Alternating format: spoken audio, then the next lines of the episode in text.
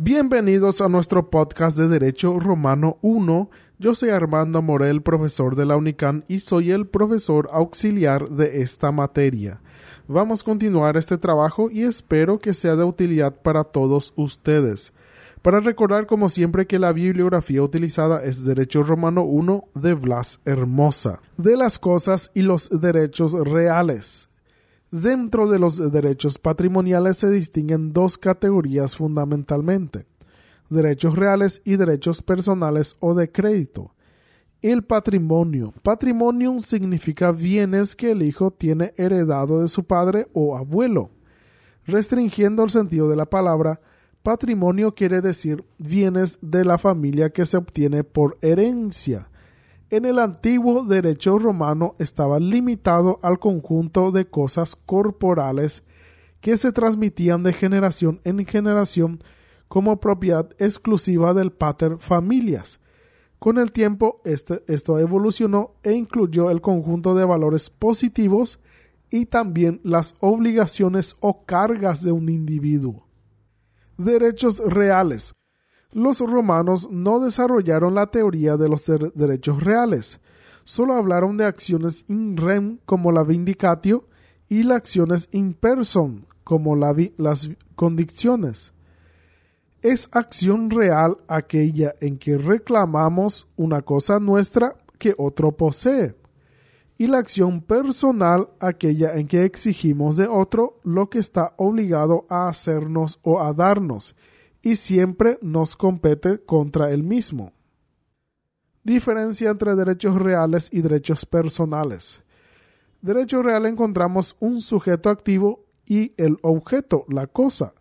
En el personal son tres, sujeto activo o acreedor, sujeto pasivo o deudor y el objeto, que es la prestación.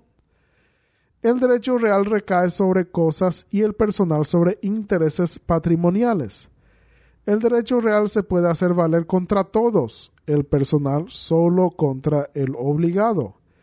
El derecho real otorga un disfrute permanente, mientras el personal se distingue cuando se extingue cuando es satisfecha.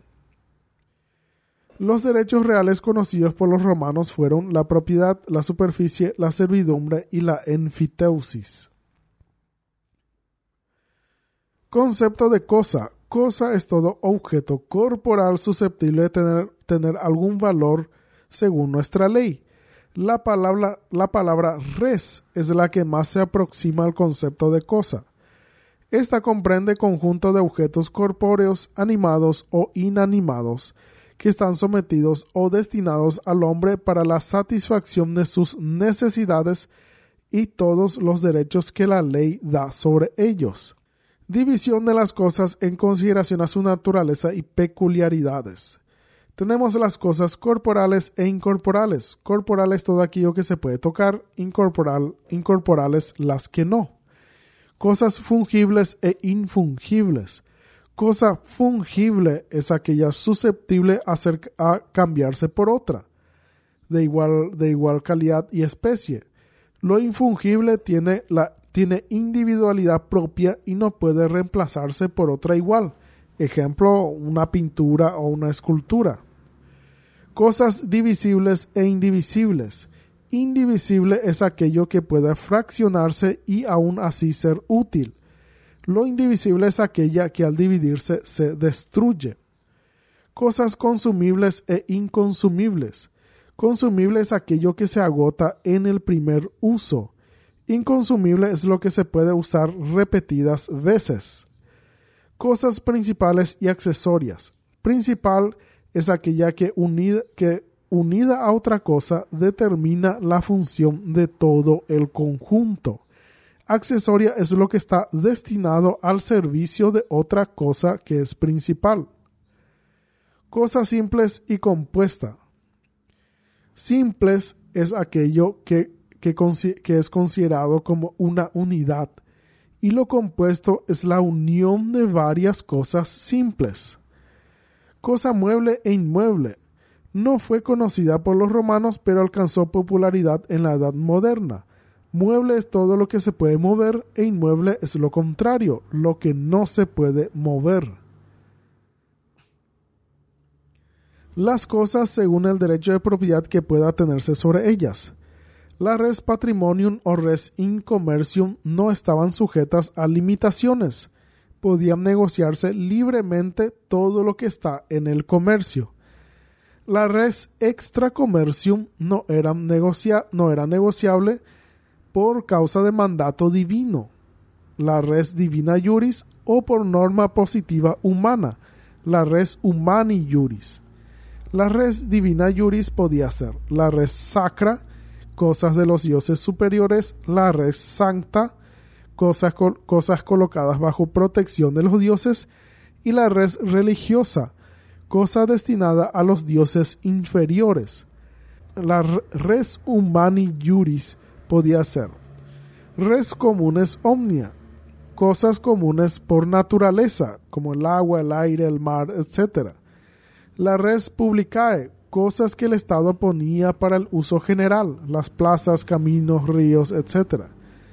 La res universitatis pertenecían a los municipios, colonias, etc., que tenían el mismo régimen de las cosas públicas.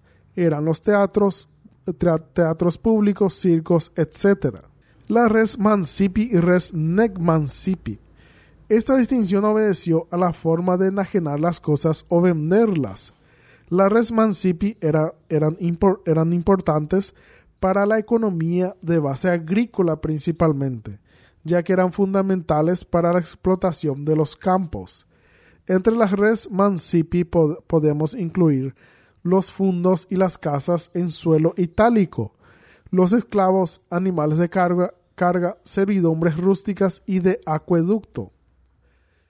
Estas solo podían transmitirse por las formalidades de la mancipatio y la injuri incesio.